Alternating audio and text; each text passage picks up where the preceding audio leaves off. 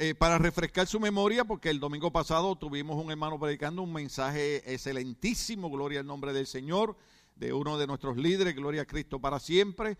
Pero recuerde que en el último mensaje yo puse una foto que dije si es cierto o no es cierto, pero de todas maneras, una vez se pone en Facebook, se está enviando un mensaje.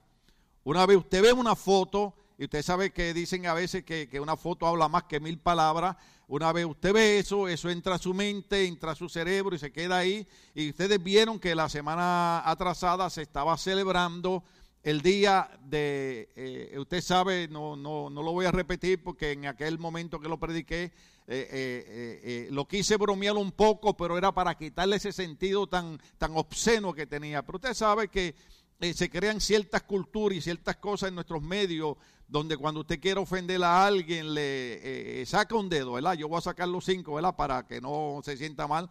Eh, sacan un dedo y ofenderle. Y por alguna razón, cuando alguien le saca un dedo, ¿ve? Yo no quiero decir cuál es.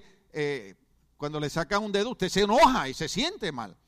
Y por eso hasta personas se han asesinado en las carreteras.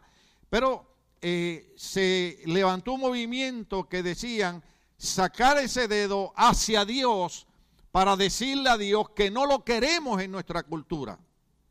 Ojo aquí. Por eso el tema es influenciando nuestra cultura el legado de fe. Bueno, los muchachos pusieron la foto ahí de todas maneras, déjala ahí puesta. eso, ese es un movimiento que se ha levantado con nuestra juventud especialmente, con nuestra cultura actual, que dicen no queremos a Dios en nuestra cultura. Eh, es impresionante porque si en una época necesitamos a Dios, hermano, y recuerden que, que yo como pastor siempre he explicado que nuestra iglesia se mueve en un balance. Nosotros no creemos en el fanatismo religioso, no creemos en el extremismo de ninguna de las dos partes, ni tampoco creemos en el liberalismo donde ha caído eh, eh, mucha, mucha gente. Nosotros creemos que lo que hizo Dios enviando a Cristo a morir por nosotros en la cruz del Calvario cuando no lo merecíamos, es, lo más grande que puede pasar. Y, yo creo que nosotros esforzarnos, como dice el apóstol Pablo, ¿verdad? De, mejorar, de crecer, de madurar, de hacer para, para Dios lo mejor que podamos, es, lo, es, lo, más grande que podemos, que podemos hacer. Pero estamos teniendo, teniendo esta, esta, cultura que, que se está manifestando. Entonces, eh, les había dicho que se hizo una, una, una, encuesta y se le preguntaba a los jóvenes, se le preguntaba a la cultura actual que ellos creían del patriotismo. ¿Y usted sabe qué decían? Que a ellos no les importaba el patriotismo. Ahora, yo quisiera saber, y con mucho respeto y con mucho eh, eh, eh, sentimiento digo esto, piense en los padres que hoy mismo, especialmente los de Riverside, están hoy llorando la pérdida de sus hijos porque tres de los muchachos Marines que murieron en Afganistán eran jóvenes de menos de 21 años. ¿Sabe por qué ellos perdieron la vida? No solamente porque querían un trabajo, sino porque ellos creían en el patriotismo y creían que había que seguir luchando por la democracia de este país. Entonces encontramos una cultura que dice que el patriotismo no tiene tanto interés. Yo recuerdo hace eh, eh, cuatro, ocho, tal vez como doce años atrás, un presidente en esta nación dijo que no había ningún problema con que la gente aquí en Estados Unidos agarrara la bandera americana y le pegara fuego. Le digo, este hombre está loco, ¿dónde está la mente de este hombre? Esos colores de esa bandera simbolizan la sangre derramada por montones de soldados que estuvieron en guerra para que hoy usted y yo, oiga bien, hoy usted y yo pudiésemos disfrutar de la democracia y de la libertad de poder entrar y salir donde nos dé la gana. Ahora, que a una cultura se le enseñe que el patriotismo no es importante yo no sé a ustedes, yo les he explicado a ustedes cuál es el, problema de los, de los puertorriqueños con la bandera. Usted va a mi oficina, hay una bandera puertorriqueña allí bien grande. Eh, Tony me regaló un sombrero bien bonito y alrededor tiene una bandera puertorriqueña y dice Puerto Rico. Y camisas y mascarillas y todo. Y usted dice, pero ¿qué, qué, qué fanatismo de esto? No, lo que pasa es que yo soy de la época y, lo tengo aquí en Facebook la historia, donde a nosotros nos prohibieron en Puerto Rico utilizar la bandera puertorriqueña porque nos acusaban de nacionalista y de comunista. Entonces cualquiera que tuviera una banderita, ¿usted ha visto la mayoría de los puertorriqueños que los carros tienen una banderita colgando? Eso era prohibido en nuestro país. Ahora, esa persecución lo que creó fue un patriotismo que para nosotros la bandera es lo más sagrado que hay. Yo les he dicho a ustedes de una eh, cantante norteamericana, no quiero decir su nombre porque van a saber que era Madonna, fue a Puerto Rico a, se me zafó. Ella fue a Puerto Rico a dar un concierto y ella pensó que estaba en Estados Unidos y agarró la bandera puertorriqueña en uno de, de sus bailes, con respeto digo esto, y se la pasó por entre las piernas tuvieron que cancelar el concierto porque varias personas se subieron a la plataforma y uno de ellos le tiró un puño que si la agarra la mata y la seguridad la tuvo que sacar. ¿Por qué? Porque simple y sencillamente para nosotros en Puerto Rico la bandera simboliza patriotismo. Pero entonces estamos bregando con una cultura que necesita ser influenciada con el cristianismo, necesita ser influenciada con la palabra de Dios, porque ha ido perdiendo el sentido más importante. Déjeme preguntarle algo, ¿por qué razón usted cree que todas las personas que emigran quieren venir a Estados Unidos? Déjeme decirle, con todos los defectos que tiene esta nación, esta es la mejor nación del mundo. Aunque estamos enfrentando problemas. Tengo un misionero amigo mío que me envió ahora la notificación y me dijo, me bloquearon en Facebook por 30 días. ¿Por qué? Porque él pone comentarios en contra de la inmoralidad gubernamental, en contra de, las persecuciones que está habiendo contra la iglesia, en contra de, los movimientos que, eh, eh, atacan todo lo que es cristianismo. Y simple y sencillamente lo que la gente nos está dando cuenta es que el gobierno está tratando de violar el, el eh, el, como digo, lo, lo más sagrado para nosotros, que es la libertad de expresión de palabra. Lo que ha hecho grande esta nación es que usted y yo podemos expresarnos. Usted y yo podemos decir, eh, el presidente es un sinvergüenza y no le pueden decir nada porque usted tiene libre expresión de palabra. Pero déjeme decirle algo, estamos en un momento que inclusive los mismos políticos se están quejando porque lo que es Facebook, Instagram, Twitter, si usted pone algo que a ellos no les gusta, dice, está fuera de nuestra política y están tratando de enmudecernos a cada uno de nosotros. Una de las guerras más grandes que tuvimos en California cuando empezó el problema del COVID, que lamentamos que tantas personas hayan muerto, es que no había problema con dejar las cantinas abiertas, con dejar los cines abiertos, con dejar los lugares de recreación abiertas, pero el gobierno luchó y trató de cerrar las iglesias porque decían que las iglesias no eran esenciales. Déjeme decirle algo, lo único que ha sostenido a montones y montones, cientos y miles de personas en pie, ha sido la fe en Jesucristo, ha sido la iglesia. La iglesia es esencial, la iglesia es importante. Déjeme decirle algo, tal vez, tal vez, tal vez usted no se, usted, usted no se da cuenta de esto, pero cuando usted está en la iglesia, se cumplen promesas bíblicas. Cuando usted está en la iglesia, la Biblia dice, donde hay dos o más reunidos en mi nombre, yo estoy en medio de ellos. Tal vez usted no se da cuenta, yo no tengo que tener escalofrío, ojalá y no tenga escalofrío. Yo no tengo que brincar, ojalá y brinquemos. Yo no tengo que hablarle en lengua, ojalá y hablemos en lengua. Pero no importa cómo yo me sienta hoy, la Biblia dice que donde hay dos o más reunidos en el nombre del Señor, Él está en medio de ellos. Dios está hoy aquí en medio de nosotros. Jesús está aquí hoy en medio de nosotros. No importa cómo yo me sienta, Él está aquí hoy en medio de nosotros. ¿Sabes lo que significa eso? Que yo puedo venir a la iglesia y sentarme ahí y en mi mente decir, Señor, yo necesito tu ayuda. ¿Sabe que hay un secreto? ¿Sabe que eh, eh, cuando en el Salmo 100 el salmista David decía, entra por los atrios de la casa del Señor con alegría y alabanza? ¿Sabe por qué él decía eso? Porque él conocía el secreto que cuando tú entras a la casa del Señor, alabando al Señor, no importa qué enfermedad tú tengas, no importa qué problema tú tengas, tú sabes que tú estás entrando al lugar donde la presencia del Señor te garantiza algo. Yo no sé a usted, pero a mí me gusta cuando Jeremías dice, Dios no solamente perdona tus iniquidades, sino que Dios se olvida de ellas. Y yo le decía a mi esposa, esto es maravilloso. Porque uno de los problemas que tenemos los seres humanos es que cuando hacemos algo malo, cuando fallamos, cuando, cuando sentimos que hemos pecado en contra de Dios, aunque creemos que Dios nos ha perdonado, ese pecado nos sigue castigando, nos sigue molestando. Y una de las cosas que yo tengo que aceptar, una de las cosas que yo tengo que creer, no es que Dios tiene amnesia, no es que Dios es loco, es que Dios ha decidido que cuando Él perdona tus pecados, Él ha decidido olvidarse de ellos. Nosotros somos los que seguimos arrastrando con lo que hicimos 40 años atrás. Y si tú vas a Dios y le dices, Señor, ¿te acuerdas 40 años atrás? Dios te va a decir, yo no me acuerdo. Porque yo decidí olvidar lo que tú hiciste 40 años atrás. Déjeme decirle, los médicos están de acuerdo que no hay cosa que más daño haga al área emocional que la culpabilidad. Mire, yo he dicho esto un montón de veces. Usted hace algo que nadie sabe que usted lo ha hecho. Y yo vengo y me paro con Gio aquí a hablar y estamos hablando de Vanguard, estamos hablando de, de, Stone, estamos hablando de Morris, estamos hablando de, de, de Ferty, de, todos esos locos como yo, ¿verdad? Que predican en los altares. Y miramos hacia donde usted está.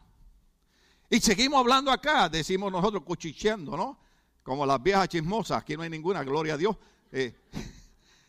Pero si yo miro hacia donde usted está mientras yo estoy hablando con él acá, la culpabilidad.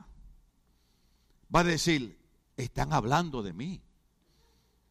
Lo saben. Alguien lo dijo. No sabemos nada. Es que simple, sencillamente, la culpabilidad es lo que más afecta al ser humano. Montones de creyentes, montones de cristianos no pueden vivir una vida alegre, no pueden vivir una vida de felicidad porque la culpabilidad no les hace entender que ya Cristo pagó el precio por nosotros. La Biblia dice, a precio de sangre fuimos comprados, ya no somos de nosotros, somos propiedad de Cristo. Yo tengo que caminar en la libertad que Cristo compró para mí en la cruz del Calvario.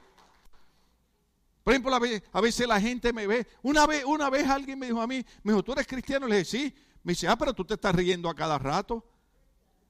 Y yo dije, ah, la gran puerca. Los de Centroamérica saben lo que dije. Eh, entonces los cristianos tenemos que caminar la ciudad. Hermano, ¿cómo está? Lleno del gozo de Dios. No, hermano, yo no estoy diciendo que no seamos serios, pero el ser alegre no tiene que ver nada con no tener seriedad. Usted sabe lo que es. Usted está destinado a pasar una eternidad en un lugar de tormento, que usted no hay quien lo salve y Dios en su grande amor, sin usted merecerlo, manda a Cristo a pagar el precio por nuestra salvación. Y en vez de yo ahora ir a un lugar de condenación, voy a entrar en un lugar donde la Biblia dice que no habrá llanto, no habrá dolor, que las calles son de oro, las puertas son de perlas, el sol será, Jesucristo será la lumbrera en vez del sol, hermano. Usted, usted sabe la maravilla de lo que estamos recibiendo por medio de Cristo. Déjeme decirle algo, eso es lo que ocurre cuando venimos a la iglesia. Cuando usted viene a la iglesia, usted está recibiendo tantas cosas que el diablo sabía que había que decirle a los gobernantes, cierra las iglesias.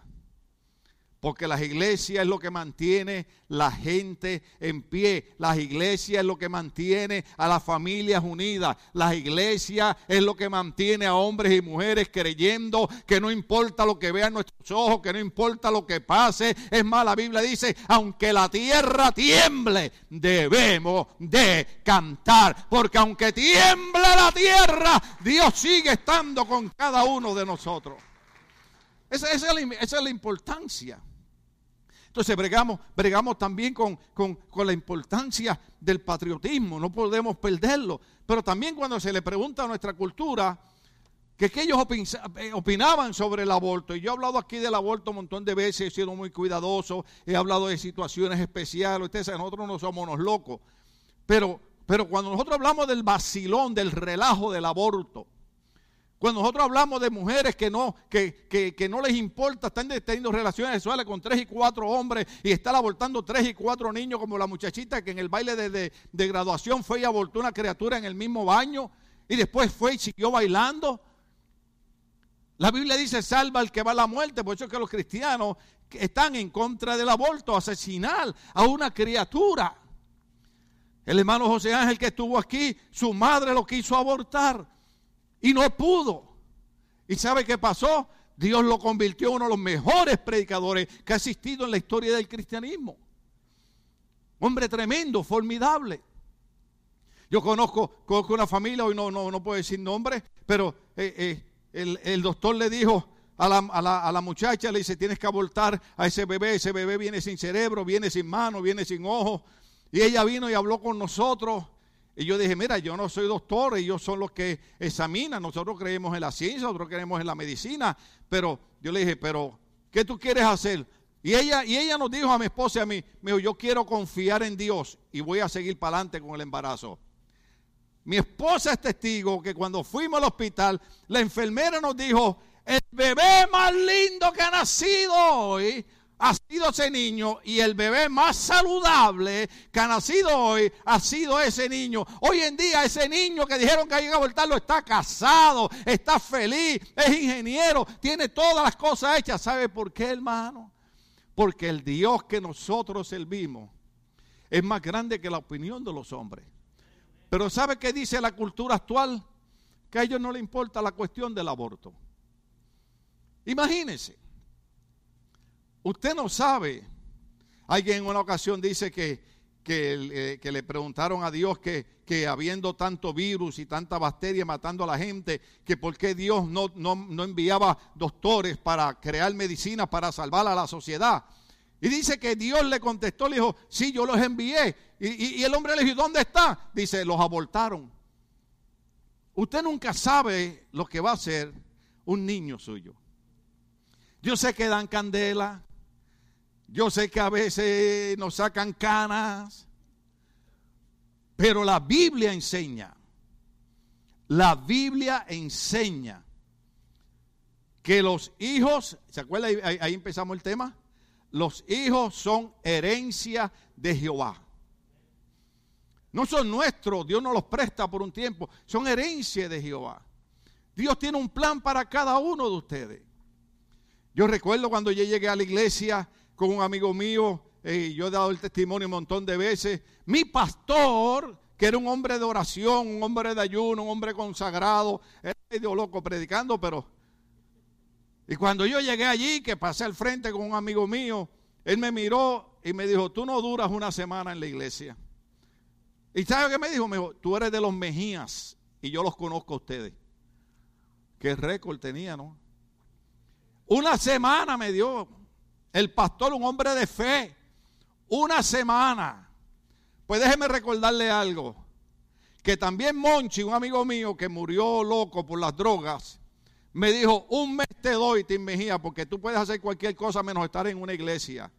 Mi pastor me dio una semana, Monchi me dio un mes, y yo empecé a orar ignorantemente y decía, Señor, dame fuerza para pasar una semana. Pasó la semana, dame fuerza para pasar un mes.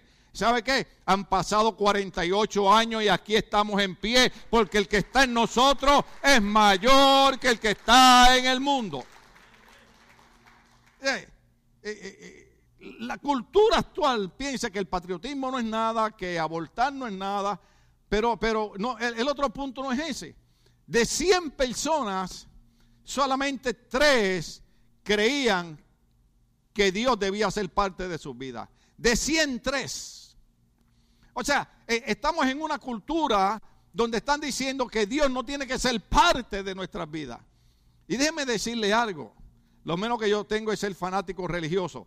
Déjeme decirle algo. Creo que los días violentos que estamos viviendo, creo que en el ambiente que se mueve, si algo necesitamos en nuestras vidas, es que Dios sea parte central de cada uno de nosotros.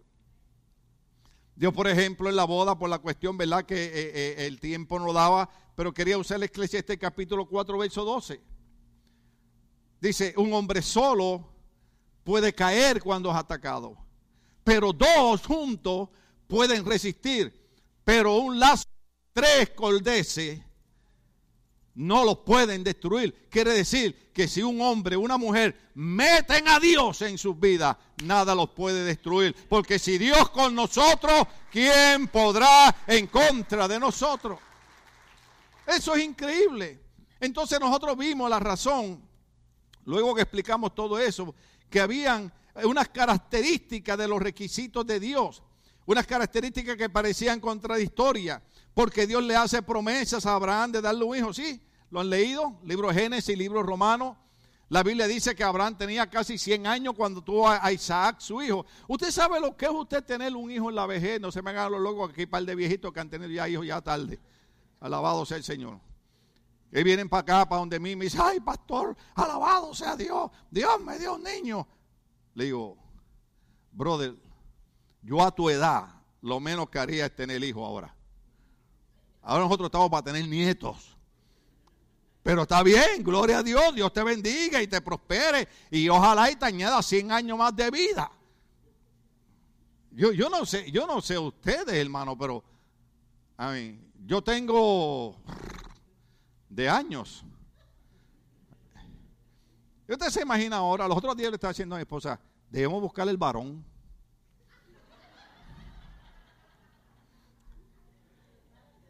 Y ella se me quedó mirando. Me dijo, si tú lo cargas, tú lo pares. ¿Usted se imagina? Aunque ahora, ¿verdad? Con tantas cosas raras que parecen. Una vez, una vez yo prediqué aquí bajo estar embarazado en fe. Y alguien dijo, ese pastor está loco, porque yo dije que hay que estar embarazado en fe. ¿Cuántos se acuerdan de eso? ¿Se acuerdan? Estar embarazado en fe es que es como la mujer embarazada que no ve su criatura en el vientre y usted le pregunta, ¿cuándo nace? Ay, para el mes de abril. No lo ha visto, pero cree que va a nacer. Y nosotros nos embarazamos en fe también. Nosotros creemos que Dios nos va a dar las cosas. Pero entonces Dios le da un hijo casi a los 100 años y luego que Dios permite que Abraham se encariñe con ese niño, Dios va a probar a Abraham. Libro de Génesis capítulo 22 en adelante habla de la prueba de Abraham.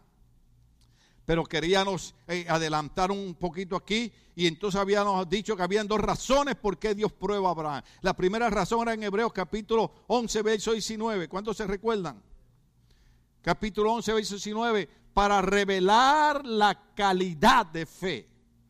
Revelar la calidad de fe que tenía Abraham. Ahora déjeme decirle algo que Dios te dé un hijo casi a los 100 años, que ya el muchacho está adolescente, que tú lo amas con todo el corazón, que ahora Dios te diga, sacrifícame ese hijo. Eso no es fácil. Eso no es fácil. Yo sé lo que es eso. ¿Cuánta gente me criticaron porque yo lloraba cuando mi hijo había muerto aquí en ese ático? ¿Por qué? Porque hasta que usted no pase por eso, usted no puede entender lo que es el dolor de perder a un hijo. Entonces, Abraham dice, este es mi único hijo, yo tengo 100 años. Yo sé que Dios hizo un milagro en, Sara, oyeron hermana, todavía hay fe, hay esperanza, aleluya. Aquí hubo una hermana que, se operó para no tener más hijos, se quemó todos los tubos, yo creo que hasta los que no cabía que, quemarle. Y un día yo estaba predicando y me le quedé mirando y le dije, ay, ¿tú estás embarazada? Me dijo, ay, no, pastor, usted está loco. Al mes vino para acá y me dijo, ay, pastor, yo no sé qué los tubos se conectaron otra vez. Así que hermanas, no pierdan la fe. Alabado sea el Señor. Entonces, Dios va a probar a Abraham para ver qué tipo de calidad en su fe él tiene. Consideraba Abraham que Dios tiene poder. Mire la calidad de fe que tiene Abraham. Por eso es que es importante venir a la iglesia. Usted no viene a la iglesia porque quiere calmar la conciencia, usted no viene a la iglesia porque es un rito religioso, usted no viene a la iglesia porque, bueno, para que digan que fui. No, usted viene a la iglesia porque la Biblia dice que la fe viene por el oír y el oír viene por la palabra de Dios. Debe, fe no es no tener problemas, fe no es no tener enfermedades, fe no es tener, no es tener dificultades, fe es creer que en medio de todas esas cosas Dios va a hacer algo. Y la calidad de fe que tenía Abraham es que dice que consideraba Abraham que Dios tiene poder. Diga conmigo, Dios tiene poder. Dios tiene poder para resucitar a los muertos. Y así en sentido figurado recobró a Isaac de entre los muertos. Déjeme decirle algo. Yo sé que la parte difícil es eh, eh, cuando Dios nos prueba, tenemos que hablar de eso en otros mensajes, eh, pero muchas veces cuando vienen dificultades a nuestras vidas, que usted sabe que yo les dije a ustedes que yo me había criado un ambiente de superfe.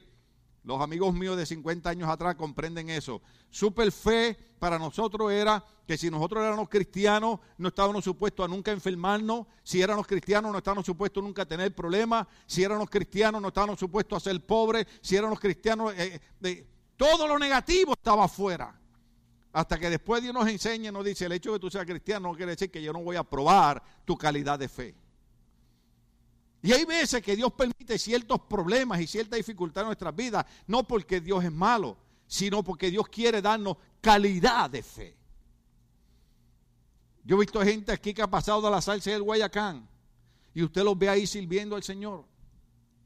Hay gente que me ha dicho, pastor, yo tenía un problema, pero cuando me recuerdo de lo suyo, digo, ahí está el pastor todavía predicando. Y lo que yo tengo es un por ciento comparado a lo que él pasó solamente algunos hermanos que han tenido la misma experiencia que yo. Pero imagínense en el 2006 cuando, cuando yo tuve que pasar por, por, más de cinco operaciones por el tratamiento del cáncer. Luego en el 2016 el cáncer me regresa tengo que volver a brigar con eso. Luego pierdo a mi hijo. Luego pasan un montón de cosas. Y, es verdad que, eh, luché y batallé, pero aquí estoy en pie porque la Biblia dice que lo nacido de Dios vence al mundo y esta la victoria que ha vencido al mundo, nuestra fe. Fe no es no tener problemas, fe no es no tener enfermedades, fe es creer que Dios es lo suficientemente poderoso para sacarnos de esa situación nosotros llenamos nuestra mente. A mí me gusta la tecnología. Yo veo televisión. Yo veo las películas de los tíos de ustedes, de cantinflas, de clavillazo, de resorte. Pero déjeme decirle algo. No solamente llenemos nuestra mente de las películas que vemos en la televisión. Llenemos nuestra mente de la palabra de Dios, porque la Biblia dice que Jehová guardará en paz aquel cuyo pensamiento en él persevera. ¿Usted sabe cuál es la diferencia entre un problema cuando usted dice, de esta no salgo, y cuando usted está en un problema y dice, de alguna manera Dios me va a sacar de esta situación? Y eso se recibe en la iglesia. Y eso se recibe cuando leemos la palabra de Dios. Me quedan unos minutos, los puedo usar. Entonces Dios lo prueba para ver la calidad de fe. Y Abraham dice, de alguna manera Dios me lo va a regresar de entre los muertos. Esa es la primera razón para ver la calidad de fe que él tiene. Luego la segunda razón era para incrementar, darle crecimiento o fortalecer la fe. Santiago 1, 2 y 3. Vamos a Santiago 1, 2 y 3. Aquí está la parte. ¿Se acuerdan cuando yo le dije que yo me crié en superfe que decía que no estaba supuesto a tener ningún problema? Luego aprendí que fe no es no tener problemas, fe es creer que cuando hay problemas Dios va a hacer algo. Santiago dice, hermano mío, considérese muy dichoso cuando tenga que enfrentarse con diversas pruebas. Pues ya saben que la prueba de su fe produce constancia.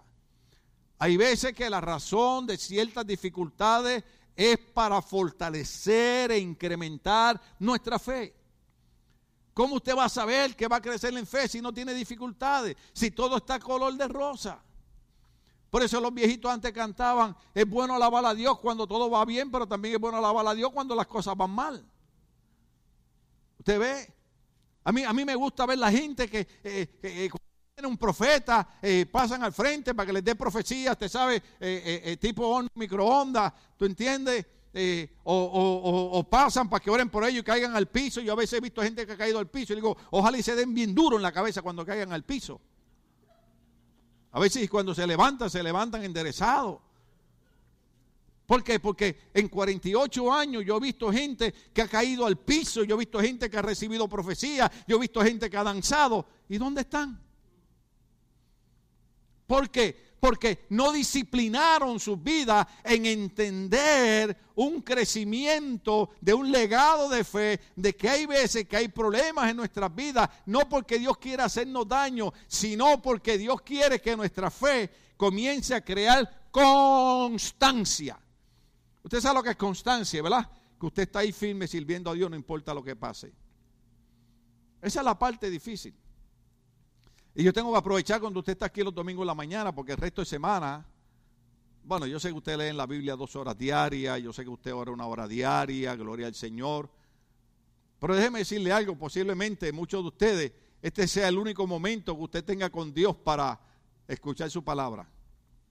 Porque muchos de ustedes tienen un horario terrible de trabajar, muchos de ustedes tienen una serie de compromisos que aunque quieran, yo entiendo que a veces usted no puede estar dos horas leyendo la Biblia.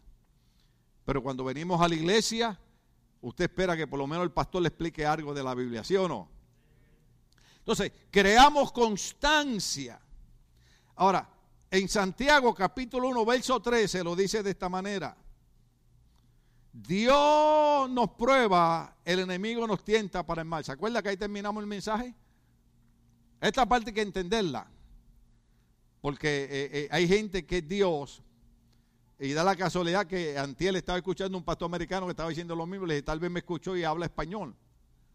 Dios nos prueba, pero no para el pecado. ¿Están ahí? Que nadie al ser tentado diga, es Dios quien me tienta, porque Dios no puede ser tentado por el mal, ni tampoco tienta a nadie. O sea, cuando Dios nos prueba, y usted sabe que en muchos de nuestros países tentar es probar o tocar, ¿no? Eh, voy a tentar el aguacate a ver si está maduro. Eh, en otros países tentar se piensa en cosas más malas. Pero cuando Dios nos tienta, no nos tienta para irnos al pecado. ¿Cuántos entendieron esa parte? Dios nos prueba y el enemigo es el que nos tienta para mal. Ahora, Génesis 22, 5. Esta es la parte eh, formidable y tal vez ahí nos tengamos que quedar. Porque estamos hablando no solamente de influenciando a nuestra cultura, sino del legado de fe. O sea, que yo voy a dejar a mis hijos, que yo voy a dejar a mis nietos. Muchos de nosotros, los predicadores que todavía estamos eh, eh, en pie, es por hombres que vimos que estuvieron dispuestos a servirle a Dios hasta el último día de su vida. Cuando yo recuerdo un Firpi, que era un hombre que Dios usaba en sanidad, usaba en milagros, y cae en una cama y los últimos cinco años de su vida los pasó en una cama que no podía moverse porque sus huesos se rompían. Sin embargo, ese hombre le fue fiel a Dios hasta el último día de su vida. Y así sucesivamente hemos visto montones de hombres de Dios que Dios los usó grandemente en señales, milagros y prodigios.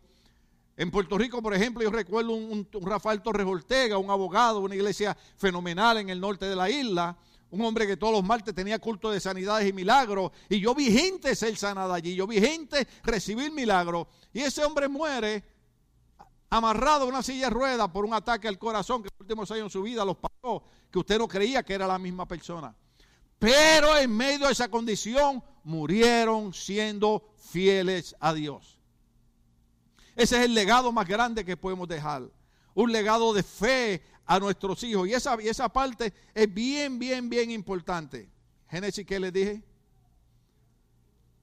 Ah, porque lo están viendo ahí.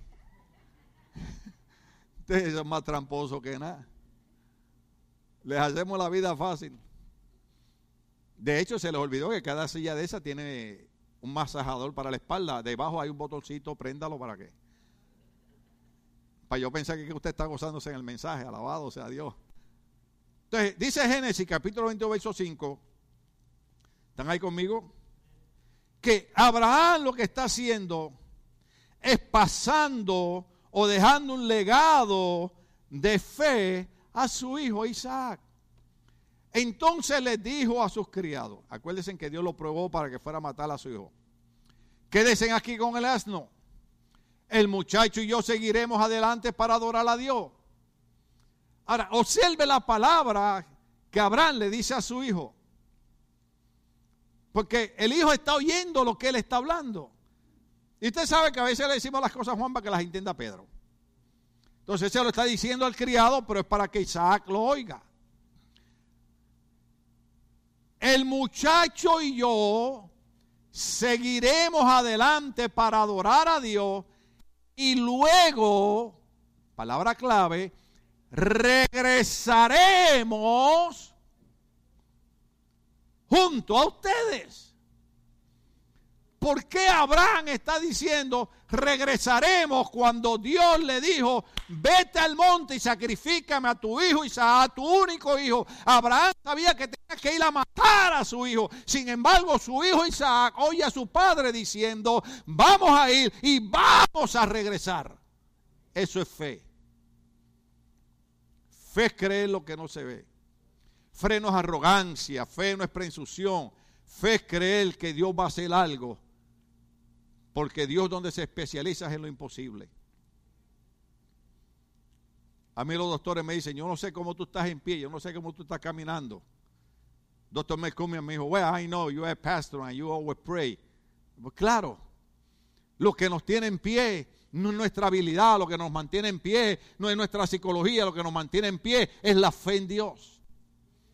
Que creemos que de alguna manera Dios nos va a levantar y Dios nos va a seguir ayudando para seguir hacia adelante. Yo no sé por lo que usted esté pasando, hermano, todo el mundo pasa problemas. Pero si algo importante entender es esto, el legado que hay que dejar a esta cultura, el legado que hay que dejar a nuestros hijos, el legado que hay que dejar a nuestros nietos es la fe en Dios. Mire, en Puerto Rico, yo estaba viendo las noticias esta semana, mataron tres muchachos, uno de 18 y dos de 16 años. ¿Usted cree que esa era la voluntad de Dios, que esos muchachos murieran asesinados? No. Pero si nosotros influenciamos nuestra cultura, si nosotros influenciamos a nuestros hijos, nosotros influenciamos a nuestros hijos, tú no naciste para ser un drogadicto, tú no naciste para ser un pandillero, tú no naciste para ser un criminal, tú naciste para ser un hombre de bien. Todo el mundo lo usa en el día de graduación. Jeremías 29:11, ¿qué dice? Estos son los planes que yo tengo para ustedes, planes de bien, pensamiento de bien, no de mal, para darle el fin que ustedes esperan. Yo estoy predicando aquí, estoy viendo un montón de jóvenes aquí. Llegaron aquí chiquititos, hoy trabajan en hospitales, hoy trabajan en oficinas médicas, hoy están graduados de la universidad, porque el plan de Dios para ellos era que fueran triunfadores y no que fueran unos jóvenes arrastrados por las pandillas, ni drogadictos, ni siendo objetos sexuales de nadie. Ese es el plan de Dios para nosotros. La gente no nos entiende. La gente cuando escucha a un pastor ya, ¿verdad? Pasado de 50 años predicando, dice, oh, es que el hombre es un fanático religioso. No, es que yo soy un hombre que desde los 18 años le estoy sirviendo a Dios. Y la gente me decía, te volviste loco, te metiste en la religión, tú eres un joven, debieras estar disfrutando la vida. Pues sí, disfruté la vida en Cristo. ¿Sabe por qué? Porque no importa lo que haya pasado, hoy estoy aquí en pie, porque la Biblia dice que ninguna arma forjada en contra de ti podrá prosperar y Dios condenará toda lengua que se levante en juicio en contra de ti. Dios es el que nos da la victoria. Y eso es lo que tratamos de transmitir. Transmitir yo no trato de impresionar a nadie con mis problemas. Yo lo que quiero es que la gente entienda que con mis problemas yo sigo creyendo que Dios va a hacer algo. Que Dios nos va a levantar. Por eso es que yo prefiero gente al lado mío. Yo le he dicho a la gente, el día que yo esté en una cama muriendo, hermano, espérenme en el rato. Pero no, no, no, por favor, con mucho respeto, nosotros siempre ¿verdad? respetamos todas las religiones, todas las iglesias y pero no me lleva un hombre allí, un pañito aquí y una botella de aceite a darme los últimos ritos. ¿Usted sabe lo que significa eso, verdad? Te están mandando para el otro lado. Usted vaya allí con una botella de aceite. Nosotros todavía creemos en eso. Aquí hay aceite. Usted vaya con una botella de aceite y usted diga, el doctor dijo que usted no dura más de dos horas, el doctor dijo que usted se va a morir, pero nosotros creemos que si lo ungimos con aceite, la Biblia dice que los ancianos de iglesia unjan los enfermos con aceite y la oración de fe sanará al enfermo. Usted ore por mí creyendo que Dios lo va a hacer. Porque nosotros hemos visto gente aquí que están supuestas hace seis años de estar muertos y están aquí. Porque la oración cambió la situación. Entonces esa parte es importante. De la manera que Abraham habla, Abraham le está transmitiendo a su hijo, vamos a regresar. Dios lo va a hacer. Dios va a ser suficientemente poderoso para hacerlo. Ahora déjeme terminar con esta parte. la razón por la que Abraham está dejando un legado de fe en su hijo es porque Abraham sabe que un día se va a morir. Y dice, ¿de qué me vale dejarle una, una buena casa, piscina, jacuzzi, un carro? Amén. Si usted puede, hágalo. Pero de nada sirve que usted no le deje a su hijo una vida de fe en un Dios que puede cambiar lo negativo en positivo. mira lo que ocurre. Voy a terminarle con esto. Vaya conmigo a Génesis capítulo 26, verso 1 al 5. Génesis capítulo 26, 1 al 5. Porque Abraham está dejando un legado de fe en su hijo. Entonces esto es lo que está haciendo. Y déjame decirle algo. En algún momento todo el mundo va a necesitar tener fe. Yo muchos años atrás decía, hermano, la pastora predicó un día sobre los problemas. Esos mensajes no se predican en las iglesias. Pero ella dijo, o usted está en un problema, o está saliendo de un problema, pero no se preocupe, que va a entrar en un problema. Y yo muchos años atrás, lleno de vida, joven, feliz, contento, pero gracias a Dios que tuve cuidado de decir, algún día, cuando menos esperemos, todos estaremos en una sala de un hospital. Hasta cuando el doctor me dijo, el examen es positivo, tienes cáncer. Y encontrarse uno en una cama hospital, yo amarrado, todo entubado, que gracias a Dios que me dejaron boca arriba. Y lo único que podía hacer era, Señor, ten misericordia de mí, Señor, manda tu sangre, Señor, cuídame, Señor, sácame de aquí, Señor, levántame. Yo venía a predicar con tubos metidos por aquí, por mi vientre. Los hermanos que saben eso. Y aquí yo subí a predicar. Porque yo creía, yo creía que Dios iba a seguir cumpliendo su propósito en mí. El salmista David lo dijo, dijo, Jehová cumplirá su propósito en mí. Y usted tiene que decir lo mismo, no importa lo que mis ojos vean, no importa lo que la gente diga, Jehová cumplirá su propósito en mí. Usted tiene que creer en eso. Déjeme decirle algo, los psicólogos lo dicen, si usted no tiene ninguna motivación en la vida, no se vista que no va. Una vez le preguntaron a una muchacha frente mío, un señor que estaba buscando para contratar a una muchacha en, un lugar. Le dijo, ¿qué tú sabes hacer? Y ella le dijo, nada. Yo dije, imagínate. La quieren contratar para trabajar y ella dice que, que no sabe hacer nada. El hombre, yo no sé si fue Manuel o alguno de ustedes predicando, lo dijeron, de los dos hombres que fueron a buscar trabajo. Y le preguntaron a uno, le dijeron, ¿y tú sabes hacer este trabajo? Y el hombre dijo, no. Le dijo, ¿y tú? Yo soy el ayudante de él. Si usted no tiene motivación, si usted no tiene propósito en la vida, ¿qué va a hacer de usted? Usted preguntarle a un joven, eh, a mí cuando chiquito me lo preguntaban, ¿Qué tú vas a hacer cuando sea grande? Y yo decía, piloto. Imagínense todos los aviones que he volado. Y yo decía que iba a ser piloto, iba a ser piloto. Gracias a Dios mi nieto por lo menos ya ha volado aviones, está estudiando para ser piloto. Y ese es el punto que quiero tocar ahí. Pero déjeme decirle algo. Cuando el apóstol Pablo iba en el barco que lo llevaban preso, que la tormenta los azota, Pablo dice, y el kibernete de la nave. Kibernete es piloto. Y en Puerto Rico los pastores viejos le llamaban a la iglesia la nave. ¿Ve? Esta es la nave. ¿Tú te acuerdas de eso, Sonia? Decía la, la nave, ¿verdad? La nave. Pues déjeme decirle, de todas maneras terminé siendo piloto. Porque esta es la nave y yo soy el kibernete, yo soy el piloto. Así que Jehová cumplió su propósito en mí. Pero si, si usted no tiene motivación en la vida, por eso todos los jóvenes que yo veo aquí, desde chiquito, yo le decía, tienes que ir a la escuela, tienes que estudiar, ve, al colegio, ve a la universidad, busca de esto. Aquí hay montones de muchachos que han venido a darnos las gracias dice, pastor, si no hubiera sido por la insistencia de usted, yo no hubiera sacado esto.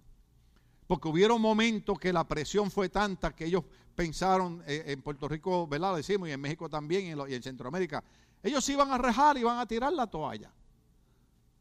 Y ahí es donde digo que todos, todos tenemos que ser de Jalisco. Porque los de Jalisco no se rajan. Terminamos con esto. Dice así, ¿en cuál, estamos en Génesis qué? Qué listos son. En ese tiempo hubo mucha hambre en aquella región, además de la que hubo en tiempos de Abraham. Por eso, ¿quién? Isaac. ¿Quién era Isaac? ¿Quién se acuerda? El hijo de Abraham. ¿Se acuerda que, Abraham le transmitió la fe de creer, vamos a regresar y Dios puede hacer lo imposible posible? Oiga la importancia de los padres no ser fanáticos religiosos, pero ser cristianos. De tener fe en Dios. De creer en Dios. Y dice la Biblia que aunque hubo esa hambre igual que en los tiempos de Abraham, por eso Isaac se fue a Gerar donde se encontraba Abimelech, rey de los filisteos. Sigue por ahí para abajo. Oh, aleluya. Allí el Señor, y está en letra mayúscula, se refiere a Dios, allí el Señor se le apareció y le dijo, no vayas a Egipto, quédate en la religión, en la región de la que te he hablado, vive en ese lugar por un tiempo. Ahora, acuérdense en que Abraham estaba transmitiendo qué? Fe a Isaac. Estaba dejando un legado de fe. Abraham sabía que un día se iba a morir y dijo, no, son las propiedades lo importante, yo tengo que dejarle fe en el corazón a mi hijo. ¿Sabe lo que una vez yo dije aquí que lo voy a repetir? Yo estaba orando un día y sentí algo en mi corazón, ¿verdad? Porque eh, uno no puede decir Dios me habló porque dice, está loco, necesita psiquiatría. Eh, eh, tengo un amigo mío, el que es pastor de nosotros en la iglesia en Puerto Rico, Iván. Iván cuando salió a la Rabindán salió loco. Y él se iba por las madrugadas con machete y mataba a todos los perros del barrio. Eh, Dios lo salvó, Él llegó a nuestra iglesia, estuvo con nosotros, se convirtió en mi discípulo. Y, es nuestro pastor que está allí. Él, nos llama a veces. Me dice, mira, te Mejía, yo me paso yendo tu mensaje. Amén, gloria a Dios. Pues él va a veterano y le dice al, de veterano, al, que está en, el hospital, le dice, yo quiero que me cancelen el cheque de, en inglés le llamo disability, ¿no? De incapacidad. Porque Dios me habló que yo estoy sano. Entonces el psiquiatra de veterano le dijo, Dios, Dios te habló. Sí, Dios me habla y me dice, ¿cómo Dios te habla? Y dice, pues cuando yo estoy orando, yo oigo la voz del Espíritu Santo que me habla. Y el psiquiatra escribió algo. Le dijo, ok, te puedes ir. Al mes siguiente, el cheque le llegó doble. y eso es verdad. Eso es verdad. Porque el psiquiatra dijo, ahora este hombre está peor, ahora este hombre dice que Dios le habla.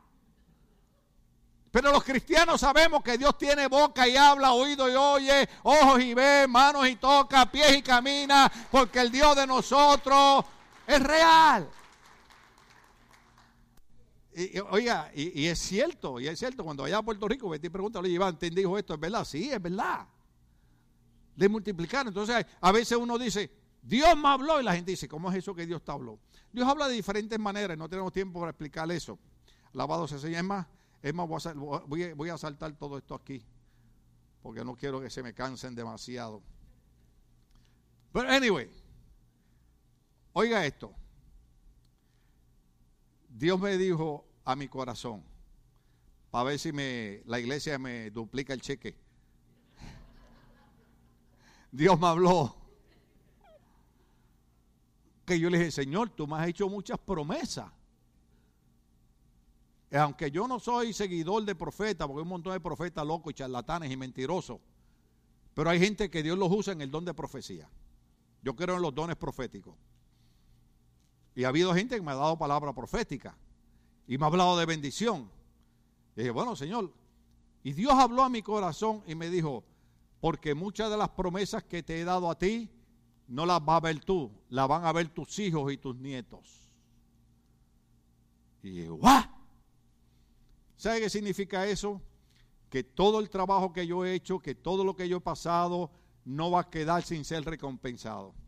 Lo que yo no vea en mi vida, lo van a ver mis hijas, lo van a ver mis nietos, porque mire lo que Dios le habló y le dijo, vive en este lugar por un tiempo, yo estaré contigo y te bendeciré. Diga conmigo, te bendeciré. Y te bendeciré porque a ti y a tu qué? Y a tu descendencia, a tus hijos, a tus nietos, a tus tataranietos, todos los que te miren esto, dice, a tu descendencia les daré todas estas tierras, así confirmaré el juramento que le hice a tu padre Abraham. Oh, aleluya. Oiga esto, oiga esto.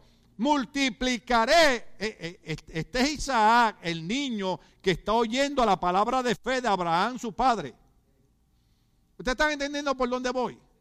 Ya es un hombre, ya su padre está muerto, pero aquella palabra que él oyó cuando tenía como 12 años se quedó en su corazón, se quedó en su mente. El padre puso un legado de fe. Ahora cuando está viejo, ahora cuando está enfrentando dificultades, Dios le dice, multiplicará tus descendientes como las estrellas del cielo y les daré todas esas tierras por medio de tu descendencia. Todas las naciones de la tierra serán bendecidas. Terminamos con el verso 5.